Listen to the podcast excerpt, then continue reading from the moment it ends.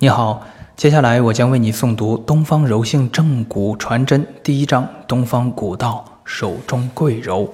东方柔性正骨总诀之总纲：悉心软硬结构，洞察力学变化，把握传变规律，理法东西通达。东方柔性正骨生物力学模式关注的对象以人体有形之筋骨结构为主，侧重于。对以生物力学紊乱为主要病理变化的特定大类疾病的观察与诊疗，故其病因病机分析的核心要点围绕人体筋骨结构及其生物力学表现展开。除了物质存在，格物的对象离不开人体结构空间。人体空间的架构、维系与运作的学问，是人体筋骨生命科学研究不可或缺的主体内容之一。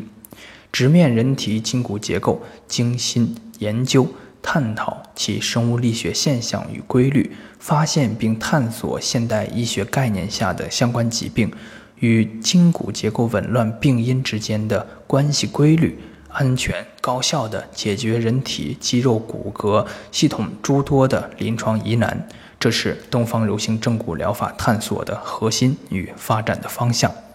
东方柔性正骨疗法的指导思想和记忆方法，展现出东方的人文特色。这并非表演艺术所需要的夸张。如果没有中华传统优秀文化对于宇宙自然规律的认知及其对正骨医学的指导，如果没有施术者心性与神气的参与，以绵绵之力透筋挪骨的正骨记忆，恐怕难以实现。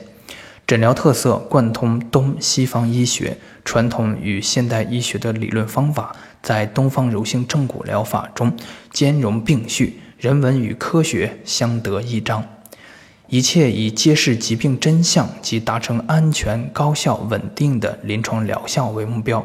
并具备可持续发展的潜力，这是所有医学体系共同的努力方向。融通东方西方，这是东方柔性正骨疗法永葆青春的良方。